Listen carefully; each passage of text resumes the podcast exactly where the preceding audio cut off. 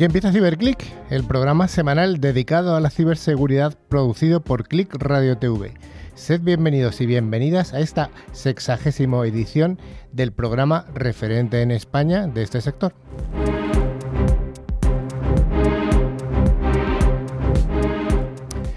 Hoy arrancamos el programa y arrancamos también la temporada y arrancamos también el año 2020. Feliz año a todo el mundo, feliz año a la audiencia.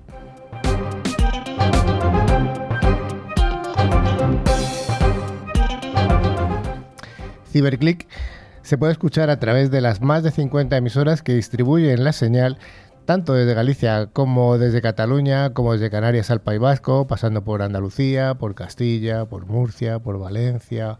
No me quiero dejar ninguno, seguro que me dejo alguna. Ah, Madrid también. Eh, y también, bueno, eh, se escucha desde emisoras eh, de grandes ciudades y de pequeños pueblos. A todos y a todas, sed bienvenidos y no nos queremos olvidar tampoco de la nutrida audiencia que tenemos a través de podcast, que nos escuchan tanto desde España como desde Latinoamérica. A todos vosotros y a todas vosotras, un saludo desde Madrid.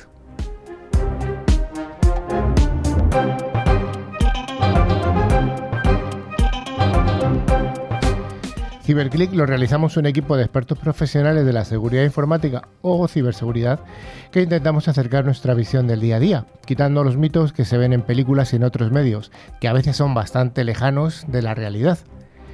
Desde Ciberclick nos vamos a dirigir tanto al mundo profesional como al entorno doméstico, apostando por una radio amena, didáctica y también informativa.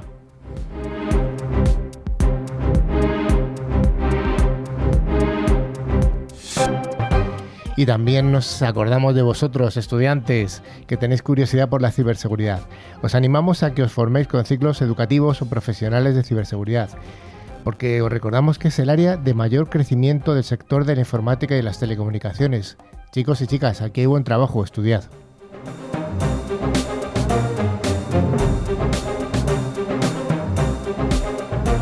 Y la propuesta, el contrato que os ofrecemos, es que sigáis con nosotros durante los próximos 50 minutos, durante los que vamos a contaros noticias, desarrollaremos algún punto de interés y tendremos algún invitado. Para llevar a buen puerto Ciberclick, Ciberclick, ¡ay, qué mal me ha salido! Hoy tenemos a mi extrema derecha a Rafa Tortajada, la voz profunda de la radio. ¿Qué tal, Carlos? Feliz año a todos. ¿Cómo te ha ido el turrón?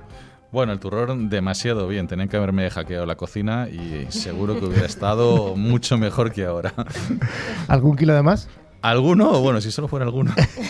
¿Alguna visita al gimnasio pendiente? Sí, desde luego. Sí, ¿no? bueno, bueno. A mi eh, derecha tenemos a Patricia Mármol. Hola, Patri. Hola, Carlos. Hola a todos. Patri es la primera vez que está en el en Ciberclick, aunque ha estado revoloteando por el programa durante muchos meses. Encantada de estar aquí con vosotros. Claro que sí, te lo vas a pasar bien. ¿Y tú? ¿Tus navidades cómo han sido? Mm, también como las de Rafa. Si a la cocina le hubiéramos puesto un candado de seguridad, todo hubiera salido mejor. Eh, es mentira. Patri es una chica muy delgadita. no, si la vierais, no, no, no, no. no. ¿Dónde has estado? Pues estuve en Almería la primera semana y luego por Toledo, que es mi pueblo. Bueno, en los dos sitios tenemos emisoras, así que bien. Y tenemos a, a mi izquierda, solo a mi izquierda hoy porque no hay más. Tenemos a doña Rocío Vaquero, la voz glamurosa de la radio y además con conocimiento. Muchas gracias, Carlos. Feliz año. ¿Tus navidades han sido maravillosas, espléndidas? También, igual que el resto. ¿Pero ha habido glamour? Ha habido mucho glamour, mucha estrella. ¿Y ciberseguridad? Y ciberseguridad, pues en la cocina no.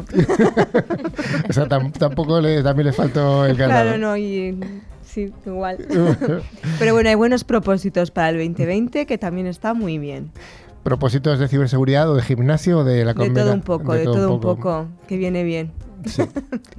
bueno, finalmente estoy yo en el centro, Carlos Lillo. Eh, en mi cocina también han faltado varios candados, eh, lo reconozco. He intentado controlarme, pero no siempre ha sido posible. Ha habido momentos de debilidad.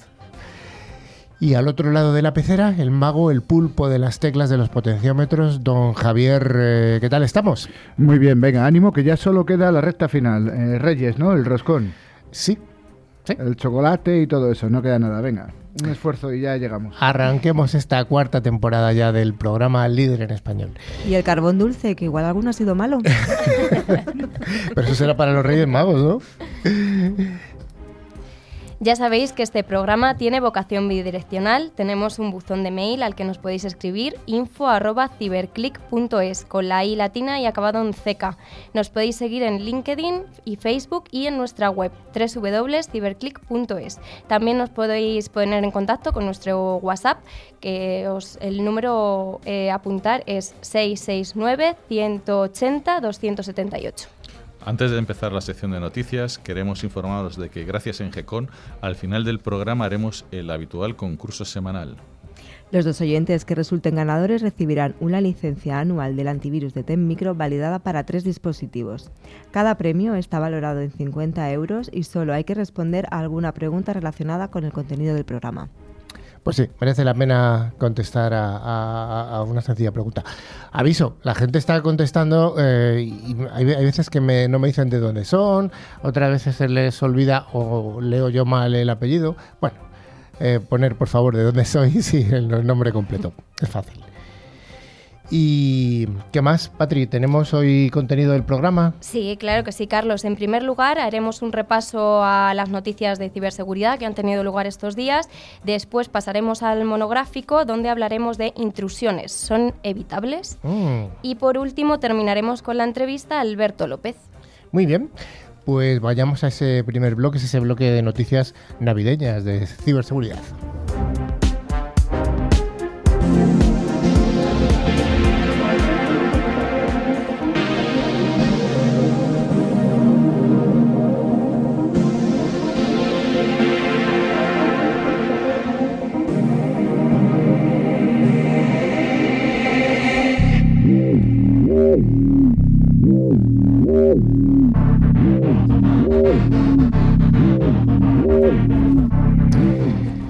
Pues un clásico de las noticias es eh, Microsoft, esta empresa que utilizamos todos o casi todos de vez en cuando, ¿verdad, Rafa?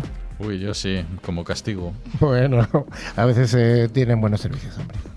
Eh, Microsoft ha anunciado que va a emprender acciones legales contra Talium, también con- conocido como APT-37, que es un grupo de hackers que opera supuestamente desde Corea del Norte.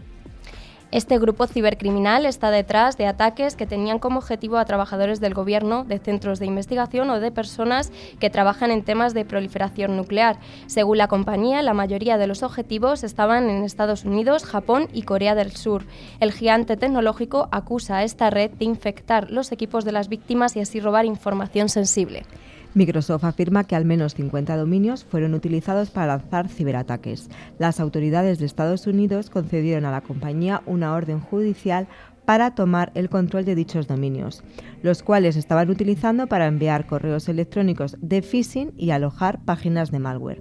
El objetivo de los hackers de Talium era atraer a las víctimas a estas web, robar sus credenciales y obtener así acceso a las redes internas. Lo de siempre, ¿no, Rafa? Sí, lo de siempre, básicamente. Pero vamos, a mí me hace gracia. Dices, eh, quieren hacer acciones legales. Si están en Corea del Norte, ¿qué vas a hacer? Hay unos misiles por ahí que tienen... Ah, no, que eran al revés, eran de Corea a Estados Unidos. Dices, no sé, vamos, eso es como... Pero bueno, Bueno, a, a Corea del... ponía- en realidad es Corea del Sur la noticia, no es Corea del Norte, pero... Pero bueno, el comentario sigue siendo válido. La siguiente noticia eh, nos habla de más ataques de phishing. En este caso, un grupo de hackers piratearon el servidor de correo electrónico de las Olimpiadas Especiales de Nueva York. A través de un correo electrónico pedían la confirmación para donar en las próximas dos horas alrededor de 2.000 dólares por donante a esta organización sin ánimo de lucro que se centra en atletas con discapacidad intelectual.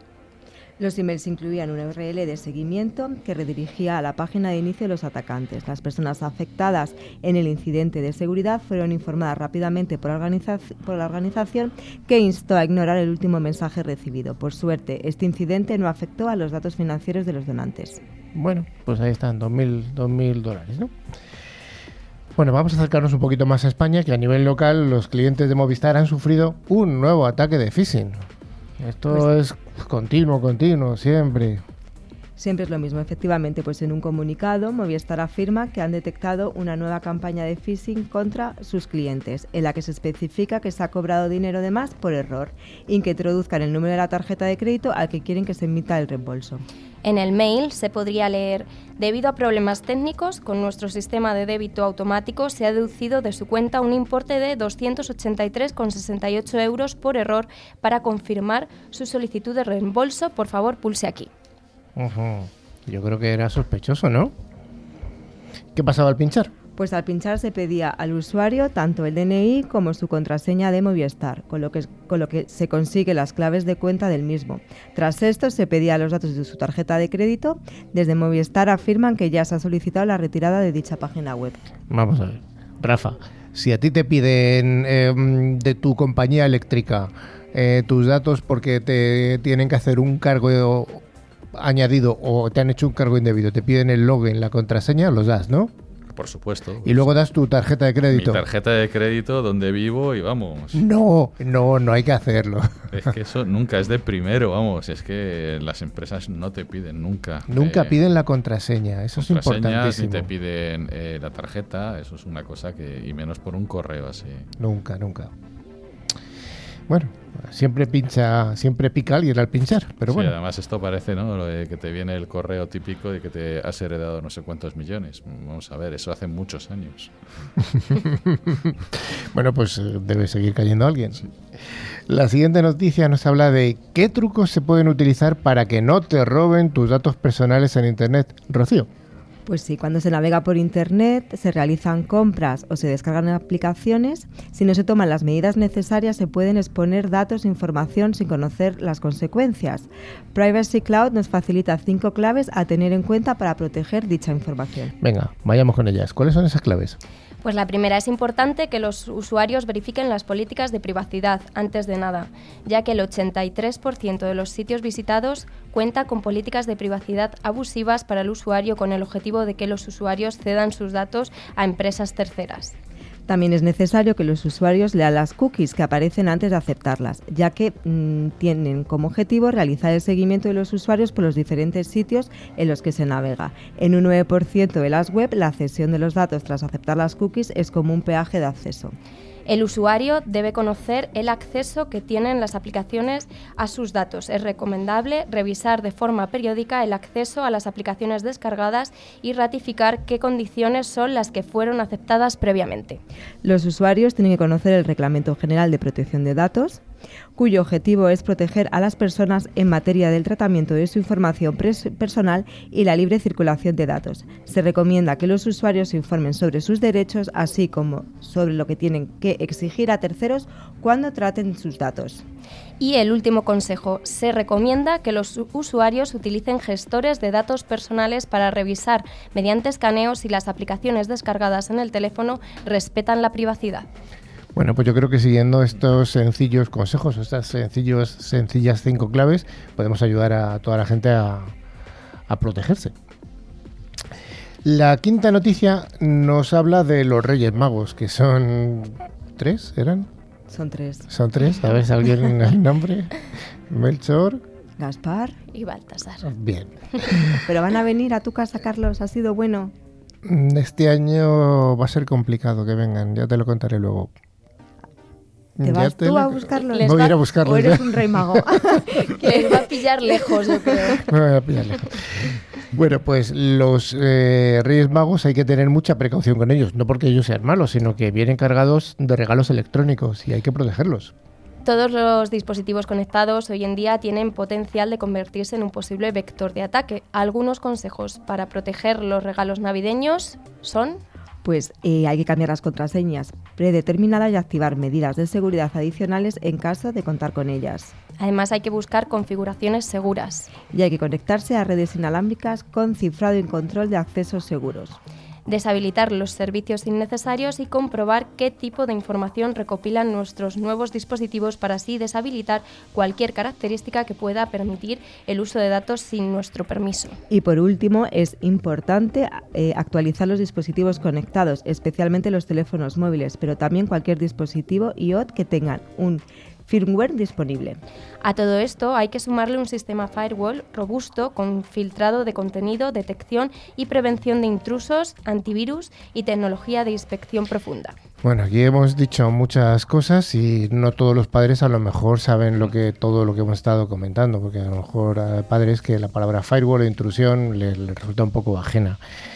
Pero bueno, yo creo que un criterio mm, genérico y, sencillo es que tenga el, simbolito de CE, de la Unión Europea, ¿no? que está certificado.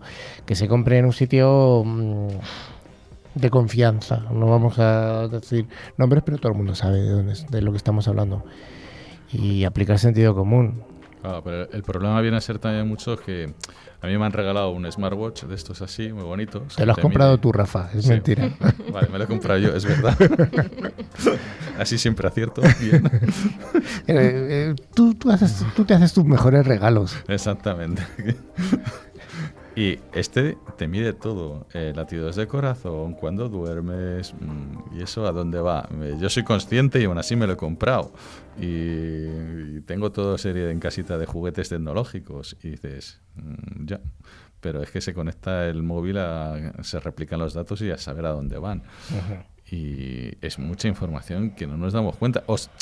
yo sí me doy cuenta, soy consciente y lo hago. Bueno, pues he pasado de mi reloj analógico totalmente a este digital. Y es preocupante, pero bueno, no sé. Quizá lo único que, hay que ser es consciente de que si tienes un dispositivo de este tipo, pues vas a tener cierta parte de tu mm. privacidad comprometida. Si tú lo asumes, no hay problema. Pero si estás dispuesto a que, lo, a que esa privacidad también afecte a tus hijos o a mm. menores, que lo sepas. Sí, sí, sí. Bueno, ten cuidado, Rocío, con los regalos a tus sobrinos. has comprado eh, no para o sea quiero decir ¿has encargado para los Reyes Magos algún regalo tecnológico? Pues ellos que son mágicos saben perfectamente la carta que han escrito. Son muy pequeños todavía para regalos. No escuchan, este programa no lo escuchan quizá. Hombre, ya se los pongo yo de fondo cuando les cuido. ¿Y les gusta? Hombre, por supuesto. Bien. ¿Bailan con la música? sí, eso también. La siguiente noticia. ¿Cómo detectar timos en las rebajas? Importante porque dentro de cuatro días llegan las rebajas. Claro, después de los Reyes Magos llega una fecha muy esperada para muchos usuarios, las rebajas de enero. Los ciberatacantes están esperando cualquier vulnerabilidad para poder acceder a datos personales y bancarios de clientes. Hay que prestar atención cuando realicemos compras online para no ser víctimas de estafas. Aquí os dejamos alguna pauta. Bueno, lo primero, ¿el comercio es de fiar? Pues si se van a realizar compras online, hay que asegurarse que la web no sea falsa, que sea una página de confianza o que se tienen opiniones de terceros. Al dar dos bancarios a un comercio que no nos da muy buena sensación, eso no es lo correcto y puede derivar en cargos no autorizados a las tarjetas de los usuarios. ¿Qué hay en cuanto a la tarjeta, el código de la tarjeta? Si en el momento de ofrecer los datos bancarios solicitan el número PIN de la tarjeta de crédito, es un claro ejemplo de que se trata de un engaño, ya que el código nunca es necesario para las compras online. Ojo, no es lo mismo el código PIN que el código que a veces te dicen de validación, que son los tres dígitos que están en la parte trasera de la tarjeta. Exactamente, el CCV. ¿O CCV o CVC? CVC. pues ahora me Abrir las carteras. bueno, eh, es importante, no hay que poner los cuatro dígitos del PIN que metemos en el cajero automático. Eso jamás de los jamás. ¿Qué hay referente a las eh, redes wifi públicas? Pues si se va a comprar en una tienda online, hay que realizarlo preferiblemente a través de una red Wi-Fi que sea privada, ya que es muy sencillo para los ciberataques, para los ciberdelincuentes, poder robar contraseñas y o datos a, través de las redes públicas. Pues sí, eso ya lo hemos contado muchas veces en el programa, ¿no, Rafa? Que una red pública que esté abierta es mm, todo lo que dice eso. Quiero decir, todo lo que se escribe, eh, todo lo que el tráfico de datos que está viajando por ahí es está abierto y cualquiera lo puede leer. Como cualquiera lo puede leer, pues los malos lo leen. Claro, y hay otro problema, es con un cacharrito que vale 100 euros, o sea, no vale nada, tú puedes estar capturando, tú puedes eh, poner que eres una red, pues una, un Starbucks o bueno, eh, redes así súper conocidas, aeropuertos y tal, que todos, que todos nos hemos conectado y hacer y engañar al teléfono que se conecte. Y tú crees que estás navegando por una red que realmente no estás navegando. Hay que tener mucho cuidado con eso. Sí. ¿Qué hay en cuanto a la compra y la devolución, Patri? Pues si compramos en una web pa- nueva para nosotros, es importante echar un vistazo a la política de compra y devolución. Esta información tiene que ser clara y concisa. Pues nada, eh, yo creo que con todas estas recomendaciones también vamos a ayudar a que cuando se hagan encargos a- de, de rebajas en este caso, pues, pues que estemos un poco más protegidos. Eh, otra noticia relacionada con los ciberataques en estas navidades. Atacantes de ransomware están enviando descuentos para atraer a las víctimas y conseguir que paguen por un rescate durante este periodo vac- vacacional. En un mensaje, el equipo de Revil sugirió que en lugar de estresarse durante las vacaciones, las víctimas deberían pagar un rescate. Les aconsejo que nos escriban lo antes posible y no pierdan su valioso tiempo, decía el comunicado. Por su parte, otros atacantes ofrecían hasta un 25% de descuento a quien pagara el rescate entre el 25 y el 31 de diciembre. Por regla general, las víctimas de ataques de ransomware deben evitar el pago, ya que solo fomenta este tipo de comportamiento criminal. Los usuarios deben restaurar los archivos a través de copias de seguridad o recrear los datos. Sin embargo, la recuperación de la información no siempre es una opinión y a veces las empresas se ven obligadas a realizar el pago de un rescate. Rafa, esta noticia es increíblemente divertida. Sí. O sea, vamos a ver, el proceso es el siguiente. Tú eres el responsable de seguridad de una empresa o una administración pública o lo que sea. Alguien te hace un ataque de ransomware que ya sabemos que significa que te roban tus datos, te encriptan tus datos y a continuación te piden una recompensa para que tengas acceso a tus propios datos. Eh, Entonces te piden, pues yo qué sé, mm, 10 mil dólares Sí. o su equivalente en bitcoins, que suele ser en bitcoins. Y tú no pagas.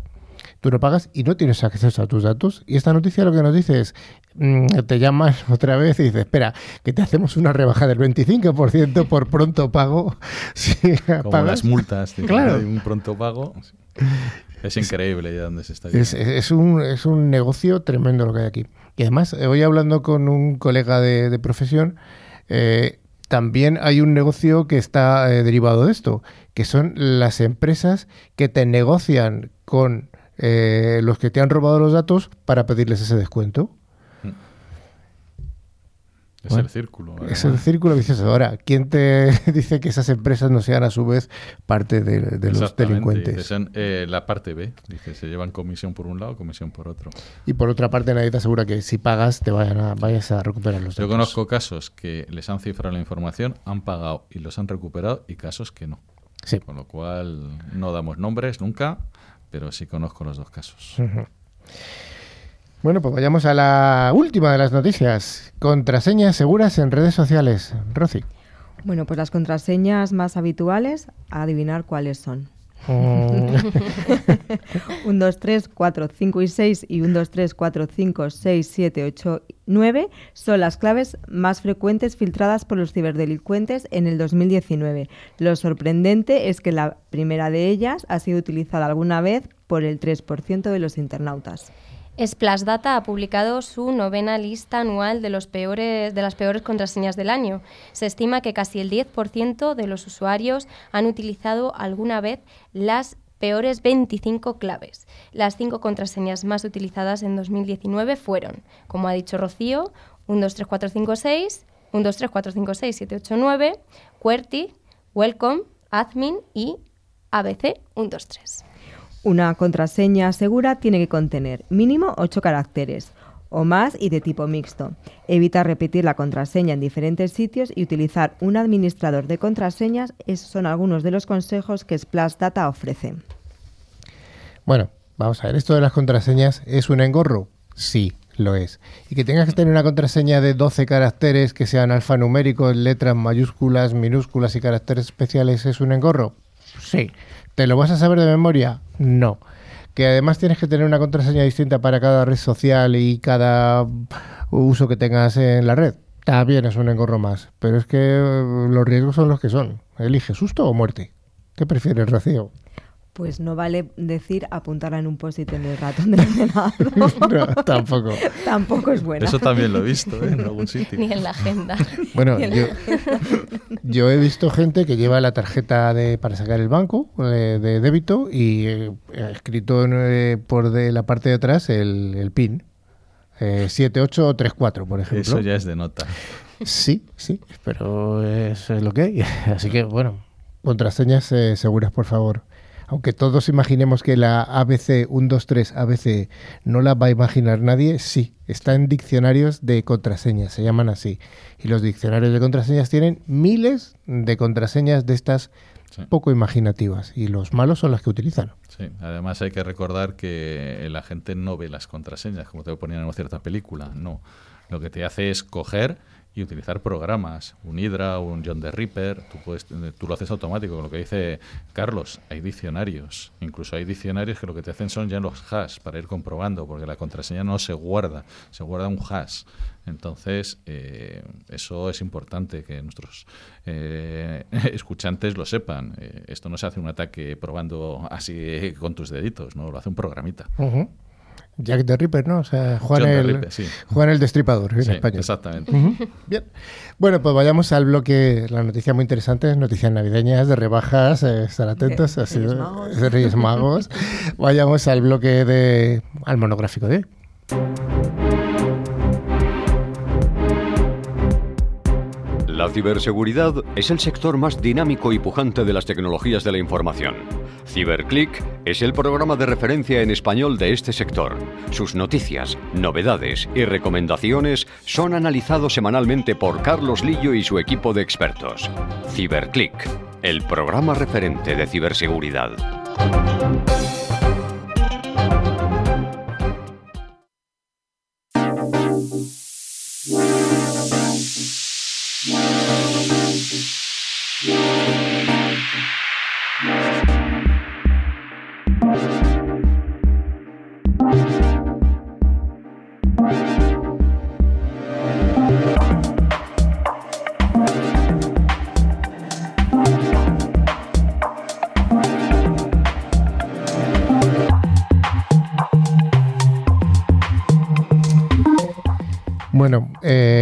Rocío, ¿esta es la música con la que bailan tus eh, sobrinas?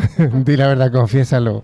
¿Sí o no? Con la primera. Con la primera, con esta menos, ¿no? Y bailo yo con la primera ya cada vez que la escucho. Bien, eso Y me bien. ven y bailan conmigo. Nos preguntan alguna vez algunos eh, oyentes que dónde salen estas sintonías. Bueno, son sintonías que hacemos nosotros, los, los miembros del programa, o sea que no las podéis encontrar por ahí. Eh, si alguien la quiere para bailar como Rocío, nos las pedís. Las hace Carlos, ¿eh? que los demás no, hace- no tocamos ni la pandereta. Las hace, las hace el equipo.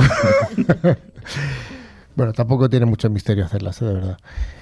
Vamos a el monográfico de hoy eh, va a hablar sobre las intrusiones, intrusiones en el mundo de la ciberseguridad. ¿Son evitables estas intrusiones?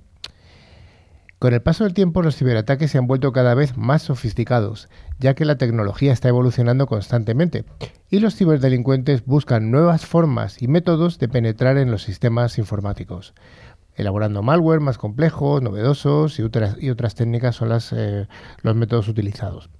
Por esta razón, tenemos que mirar atrás y no olvidar las lecciones que podemos aprender del pasado para evitar posibles amenazas o combatirlas y también para seguir mejorando mediante buenas prácticas para la de- detección de estas amenazas y respuesta a intrusiones. Para ello, el primer paso es saber a qué tipo de riesgos nos estamos exponiendo, ya que aunque, las medidas de seguridad estén bien implan- implan- implantadas, siempre existe el riesgo de que haya una amenaza o una nueva intrusión. Por estos motivos, es necesario tener un plan de protección y respuesta contra amenazas y contra intrusiones, con pautas muy bien definidas. Rafa, primera pregunta, ¿qué es una intrusión? Bueno, pues una intrusión es una amenaza que ya se ha materializado. Es decir, ya tenemos eh, a un hacker o un malware dentro de lo que es nuestra red y está por ahí pululando y, eh, y está intentando pues eh, conseguir un objetivo que sea comprometer. Bien, ¿cuáles son las fases que habitualmente eh, se, se hace para eh, que llegue a efecto esta intrusión? Para hacer una intrusión, eh, lo primero que, que se hace es un reconocimiento. Estamos hablando tanto a nivel de sistemas, qué sistemas tiene una empresa en, en Internet, qué sistemas, eh, qué podemos saber de, de esta empresa o de esta persona que vamos a atacar, así como social. Igual que hablábamos antes que tú puedes hacer ataques eh, con, John the Ripper y esto, eh, hay muchas empresas que mucha información suya está en la red sin que ellos lo sepan. Correos que hemos compartido, correos que hemos metido en sitios que no deberíamos haberlo metido. Si no es Leslie Madison, no hubieras encontrado tantos correos por ahí de corporaciones, empresas y demás. Y muchos utilizan las mismas claves y, que, tienes. Entonces, lo que hacemos en, la primera fase es coger y descubrir información, tanto de ingeniería social como de sistemas. Después, hacemos un escaneo de, esta infraestructura para eh, buscar vulnerabilidades, para tener información, intentar hacer un mapa lo más posible de qué red tiene, de qué página web, de qué sistemas se puede conectar. Eh, y una vez hecho eso, intentar ganar acceso. Una vez que tenemos eh, ganado el acceso, pues eh, bien sea mandando desde información en, un mail, con eso que antes hemos estado contando de que justamente das y das un clic, muchas veces se descargan programitas que lo que te hacen es comprometer tu ordenador. Una vez que tu ordenador está comprometido y está en una red, tú puedes eh, tener con ese ordenador acceder a él, porque muchas veces instalas lo que son puertas traseras, utilizar lo que son los command and control. Entonces tú puedes tener el control de ese ordenador y empezar a pulular por la red. Una vez que has ganado acceso y has robado la información o has mm, conseguido llegar a donde tú querías, lo que te haces es mantener ese acceso. Mantener ese acceso quiere decir que no te encuentren que la policía, digamos, que de, ciberseguridad no te encuentre qué es lo que estás haciendo por el rastro que vas dejando. ¿Y la última?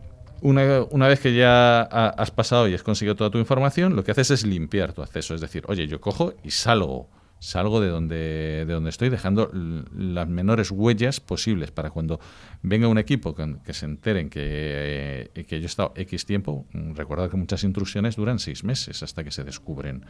Yo si lo limpio, así sea más difícil a la gente que va a hacer eh, el forense encontrar rastros míos.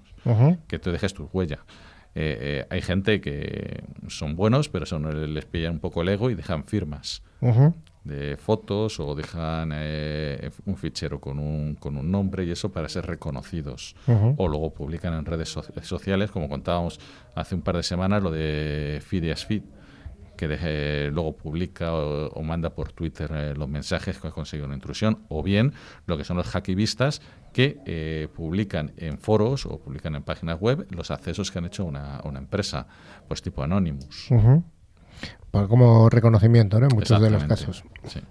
Los hay que quieren ganar dinero y los hay que quieren coger, hacer un activismo a través de, los, de, ordenadores, de sistemas. Incluso habrá también el modelo híbrido, aquellos que quieren ganar dinero y además que sean reconocidos para que les contraten posteriormente eh, como que son expertos en, y han conseguido tal.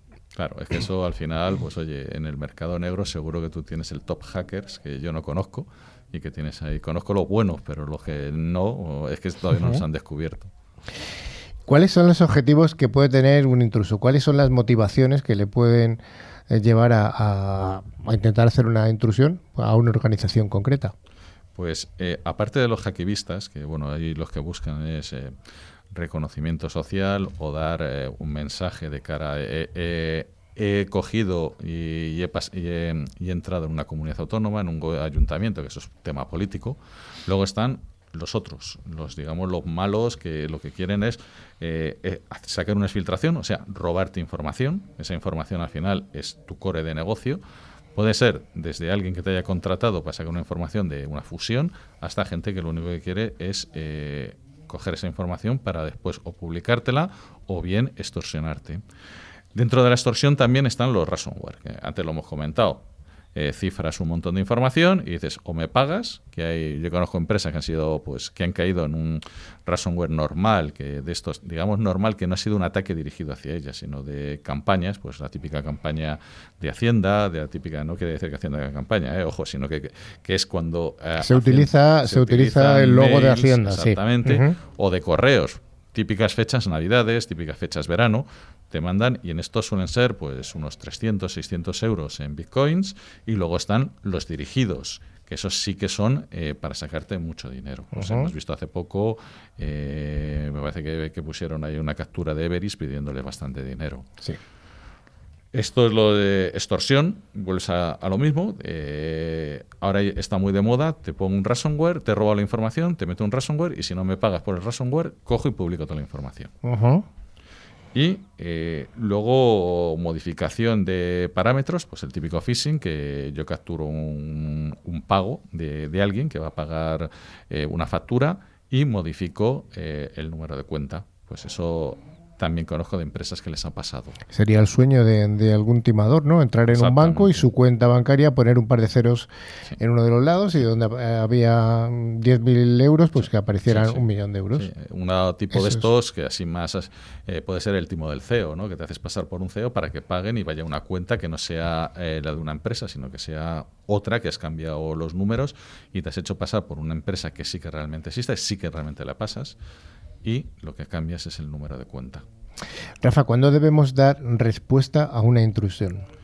Bueno, pues eh, esto empieza, eh, empieza a, empiezas a dar una respuesta cuando eres consciente que, ha habido una intrusión. Lógicamente, tenemos que tener sistemas de detección de intrusiones. Sí, eh, que son los conocidos, que hablaremos un poquito después, los IPS, los IDS, eh, que lo que te están viendo son como los guardianes que están diciendo, oye, eh, estos, este tráfico que hay por aquí puede ser, puede ser anómalo. cuando se, identifica un, que ha habido una actividad sospechosa, lo primero que hay que hacer es ver hacia dónde se ha, dónde se ha llegado. Entonces, para hacer esto, se necesita equipos que sean equipos que te hagan un análisis forense y, poder identificar cuál es el fallo, cuál ha sido el primer vector de ataque. Siempre hay un paciente cero. Entonces, en estos casos siempre hay un paciente que es el primero. Es igual que cuando te hablan de los virus y eso, al final, pues bueno, un virus informático o un ébola, siempre hay un, paciente cero que es el que ha cogido la infección y la ha traspasado a, todas las, a toda la empresa. Bueno, Rafa, ¿cómo podemos gestionar las intrusiones? ¿Hay algún, algún libro de cabecera para gestión de las intrusiones? Bueno, a grandes rasgos podemos decir, tenemos primero una defensa perimetral externa, luego sistemas eh, de detección, de, decepción. Decepción, sí. Que se ¿eh? Decepción es engaño. Eh, gestión de los endpoints. Los endpoints son todos esos eh, PCs, servidores, tablet, teléfonos que, tenemos dentro de la empresa. Y ver eh, también patrones de comportamiento dentro de nuestra empresa. Y además de, de ver la protección de los endpoints, también de los servidores, que no se nos olviden los servidores, por supuesto.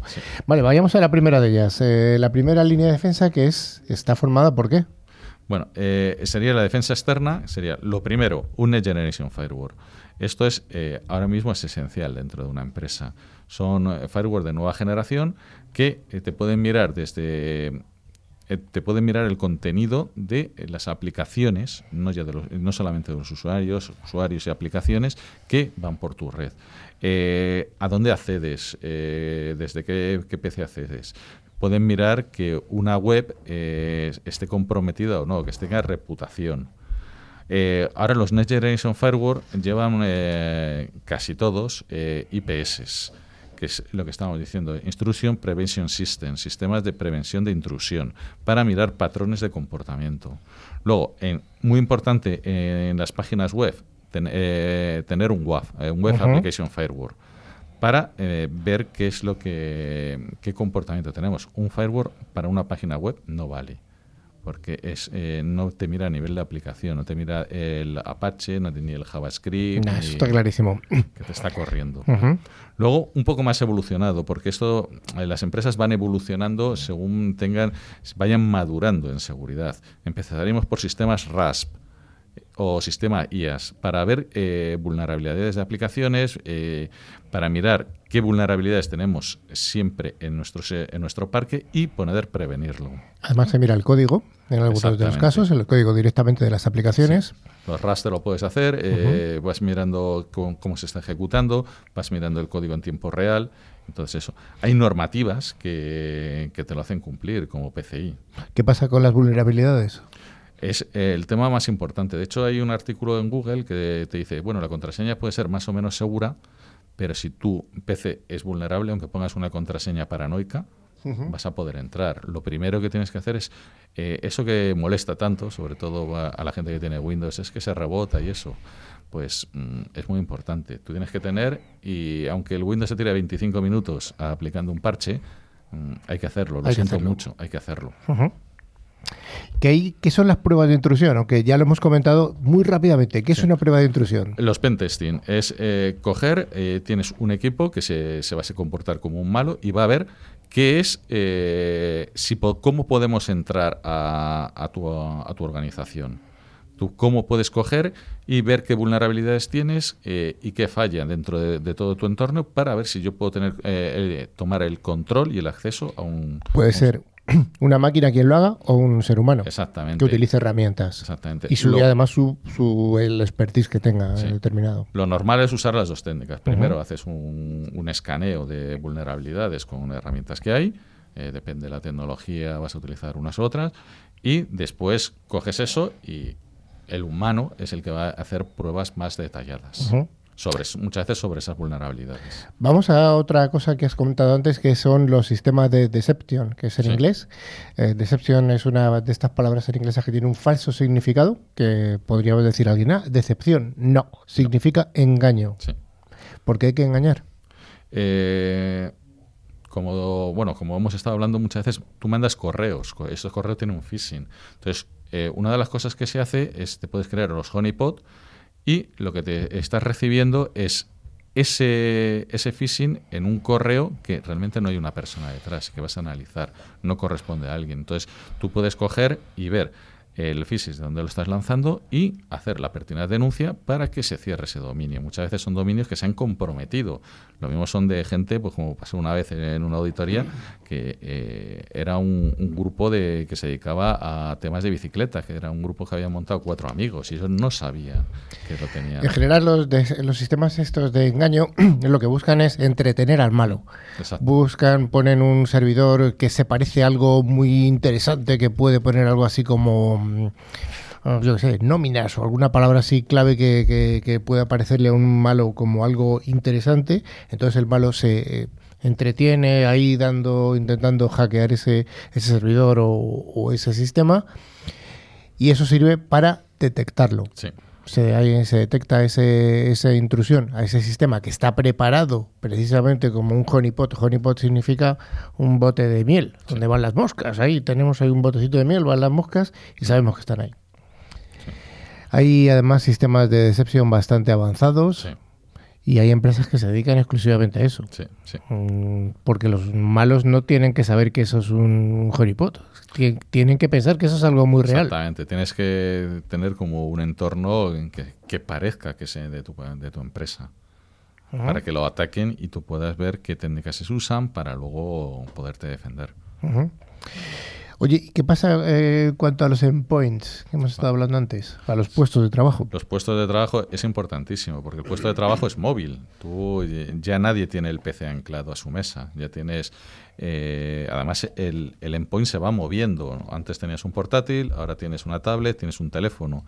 Entonces, es importantísimo detectar eh, qué ataques se están produciendo sobre esos, sobre esos sistemas y protegerlos. Entonces, ahora mismo lo que se ponen son como doble barrera. Pones un antivirus tradicional y luego un EDR, XDR, como lo quieras llamar, como cambien los nombres, y lo mismo en tablet móviles corporativos. Importantísimo, porque antes estábamos hablando de, de un tema de móviles y tal, al final lo que más usas es tu móvil, tú lo llevas a todos los sitios.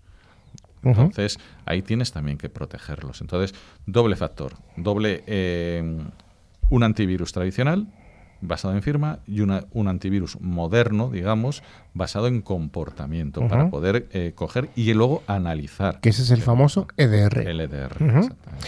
Y en cuanto a los servidores, pues bueno, servidores y endpoints. Insistir una vez más en que tienen que Sí, estar correctamente parcheados.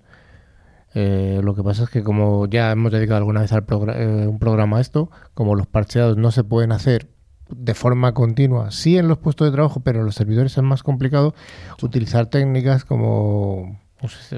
sistema de gestión de parcheados o el virtual patching. El virtual patching, sí, es muy importante porque en empresas pequeñas es fácil coger y poner 30, 40 ordenadores, eh, parchearlo, vale. Sobre todo empresas que digamos modernas. Pero hay mucha aplicación legacy en empresas grandes. Claro, parchear 5.000 puestos de trabajo con sistemas legacy eh, es más complicado que de, de lo que parece.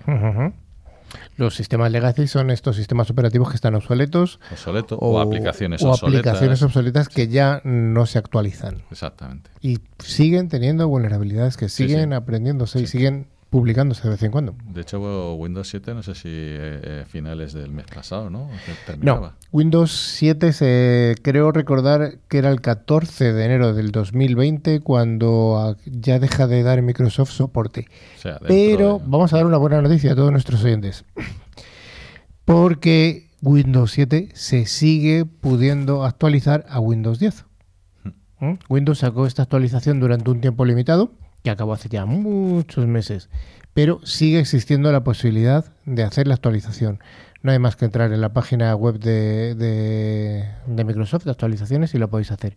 Si tenéis dudas, nos podéis consultar. Además, que pusimos una nota en LinkedIn en nuestro, nuestro canal hace unos días al respecto. O sea, se puede seguir haciendo. Sí, sí, sí. sí. Así que Es yo lo he hecho. ¿eh? Yo tenía una máquina vieja con Windows 7 y lo he hecho y efectivamente funciona. Yo solo tengo una con Windows. Y sí, lo hice hace tiempo. Ay, Rafa, el amante de Microsoft. Vamos a llamar así. Yo que era muy linuxero y sigo siéndolo, así que no. Bueno, vayamos al último de ellos, los patrones, estudio de patrones de comportamiento. ¿A qué nos estamos refiriendo aquí? Bueno, aquí tenemos eh, estudio en tiempo real de cómo se está comportando los usuarios. Esto lo hemos contratado en algún, tra- eh, en algún programa, el tema de, de los WEBA. Eh, esto ya el, es user eh, eh, User Endpoint Behavior endpoint Analytics. behavior analytics. Joder, la E siempre se me queda, Sí, sí. se me queda ahí. Y es al final eh, ver un usuario que tiene unos privilegios, cómo por su comportamiento se le puede quitar privilegios. Y además cómo que- va cambiando el, el- el comportamiento del usuario en función de eso su riesgo va aumentando, va disminuyendo, va Sí, variando. sí. Y en función de eso habrá que aplicar políticas diferentes. Exactamente, porque... eh, Porque us- Patria es buena hoy, pero si el día de mañana se tiene su lado negativo, ¿eh? su lado oscuro, si se convierte en mala, habrá que aplicarle unas Claro, otras muchas políticas. veces, más que mala, es que dices, es que lo mismo quiere irse a otra cadena, y no sé, y la tenemos que prohibir. Que ¿Te se quieres baje. ir de Click Radio? Yo, yo, yo me quedo con Ah, vosotros. bueno, bueno. bueno, pero es un ejemplo solo, ¿eh? No, Sí, no- sí, los trabajadores Rocío, tú pueden- tampoco, ¿no? No, yo me quedo ya. Ah, ¿sabes? Una vez que entras, Patricia, no vas a querer irte. Te engancha. la radio. La radio que engancha, sí. Pues sí, eh, al final, pues bueno, tú te puedes cambiar de trabajo, y si te cambias de trabajo, ¿qué vas a hacer? Mm, llevarte todo lo que tienes en tu trabajo al otro. Entonces, eso es un comportamiento mm, Diferente. Ha cambiado, es diferente. Eh, o que te bajes a las 3 de la mañana, no sé, del día 31, una carpeta entera de OneDrive. Pero además no solamente de los usuarios depende, sino que incluso puede haber comportamiento Sí. anómalo dentro de la red. Por ejemplo, que hay una subida, un pico de tráfico de ancho de banda o, o- Sí. O un acceso masivo a algún tipo de servidor. Sí, o puertos, eso es lo típico. Con, con WannaCry una de las cosas que se veía es que el puerto del 445 y el 139 eh, empezaron a, a- a com- tener un comportamiento erróneo. De repente se empezaba a utilizar mucho. Y tú Ujú. dices, ¿eso es un bueno o malo? No lo sé, hay que investigarlo. Hay que investigarlo. En este caso era malo. Entonces, otra de las claves mm, la acabas de marcar ahora mismo. ¿Cómo se puede investigar ese tipo de comportamientos o todo este tipo de cosas que hemos hablado, que hemos hablado desde la primera línea de la defensa, Ujú. sistema de decepción o engaño, protección avanzado? Bueno, ¿quién es el ojo de Sauron que todo lo ve? Ahí es eh, los sistemas SIEM que están recibiendo todos esos logs y eh, van a realizar acciones que en un momento no sabes, van a sacar una alerta. ¿Hacia dónde saca esa alerta? Hacia los servicios del SOC, el Security Operation Center, que debe tener cada empresa en unos más pequeños, en otros más grandes, en unos internalizados, en otros externalizados, pero al final será una serie de personas que van a mirarlo eh, y van a mirar esa anomalía. Y ya para acabar, Rafa, sé que esto te gusta, porque además es que me has insistido mucho. Quiero hablar de ello. Eh, te doy 30 segundos de oro. ¿Cuál Vale. es el nivel cero que tiene que cumplir todas las intrusiones? El nivel cero, lo hemos dicho mil veces, concienciación. De nada vale que te gastes un pastizal en el firewall más caro que haya si tu gente no está concienciada y se coge el pendrive que está caído en el suelo. No vale de nada. Entonces, lo primero, concienciación. Las O si ponen una contraseña como lo que ha dicho antes Rocío, ¿no? El 1, Sí, 2, el 3, 1, 2, 4, 3, 5, 4, 6. 5, 6, que yo creo que lleva 10 años siendo el top. Pero bueno, Entonces, concienciación importantísimo. Bueno, pues hasta aquí este bloque de, de, intrusiones. Tenemos que daros la noticia de que teníamos un invitado previsto que era Alberto López, pero ha tenido un, un percance y no ha podido venir. Esperemos que pueda venir en el futuro. Bueno, pues vayamos al bloque que mucha gente quiere. Ahí está. Esta musiquita tan guapa de concurso. y tan bailable. ¿También la baila, Rocío? Con Yo lo bailo todo. todo. bueno. Bueno, pues gracias a Ingecom Mayorista de Valor vamos a sortear dos licencias anuales del antivirus con calidad profesional de Tren Micro. El valor del regalo es de 50 euros para cada uno de esos dos ganadores. Siempre recomendamos utilizar antivirus de pago. Los gratuitos pueden ser no todo lo efectivos que quisiéramos. Patri, ¿tenemos ganadores de la semana pasada? Sí, tenemos dos ganadores. Uno de ellos, la primera, Laura Guillén, de Madrid, y el segundo, Tony Verdugo, de Huelva. Enhorabuena a los premiados. Les enviaremos su premio por mail. Cada premio consistirá, como ha dicho Carlos, en una licencia anual válida hasta tres dispositivos. Pueden ser PC, Mac, tablet, lo que quieran. Rafa, ¿alguna pregunta fácil? Fácil, por favor, fácil. Fácil, fácil, fácil. Como yo soy un melón y nunca me acuerdo, eh, ¿qué quiere decir para en seguridad las siglas UEVA? UEBA. Exacto. Si no lo hemos dicho suficientemente claro, mm, yo aviso, hay Google por ahí. UEBA. Para concursar debéis enviar un email a nuestro correo electrónico info arroba ciberclick.es, dos y latinas y acabado en ceca, indicando, como bien ha dicho eh, Carlos antes, el nombre, la dirección, el teléfono y de dónde son los concursantes. Contestando a la pregunta que bien ha realizado Rafa y de entre las respuestas correctas sortearemos eh, dos ganadores admitiéndose respuestas hasta el 9 de enero. Os recordamos nuestro email info@ciberclick.es con las dos siglatinas y terminado en CK. Y nos podéis seguir por LinkedIn y Facebook y en nuestra página web www.ciberclick.es. También os podéis poner en contacto con nuestro WhatsApp 669 180 278. También podéis escuchar este podcast y los de los programas anteriores a través de plataformas como eBooks, Google Podcast o Spotify, buscando la palabra clave Ciberclick. Bueno, estimada audiencia, hasta aquí ha llegado Ciberclick. Es su primer programa de la cuarta temporada ya. Qué maravilla, Rocío. Pues sí, Y además hemos tenido hoy a una colaboradora estupenda. Patri, qué bien que hayas venido. Encantada de estar con vosotros. Estimada audiencia, hasta que ha llegado Ciberclick. Esperamos haber cumplido nuestra parte del contrato que os dijimos hace cincuenta y tantos minutos y que el programa haya cumplido con todas vuestras expectativas. Damos un cordial saludo a toda la audiencia que se sigue incorporando semana a semana a través de las distintas emisoras colaboradoras. Adiós, Rafa, Hasta la próxima semana. Patri, Hasta luego. Rocío. Hasta la próxima. Baila, Feliz año a sigue todos. bailando la Voy música. a seguir bailando. Adiós a todos.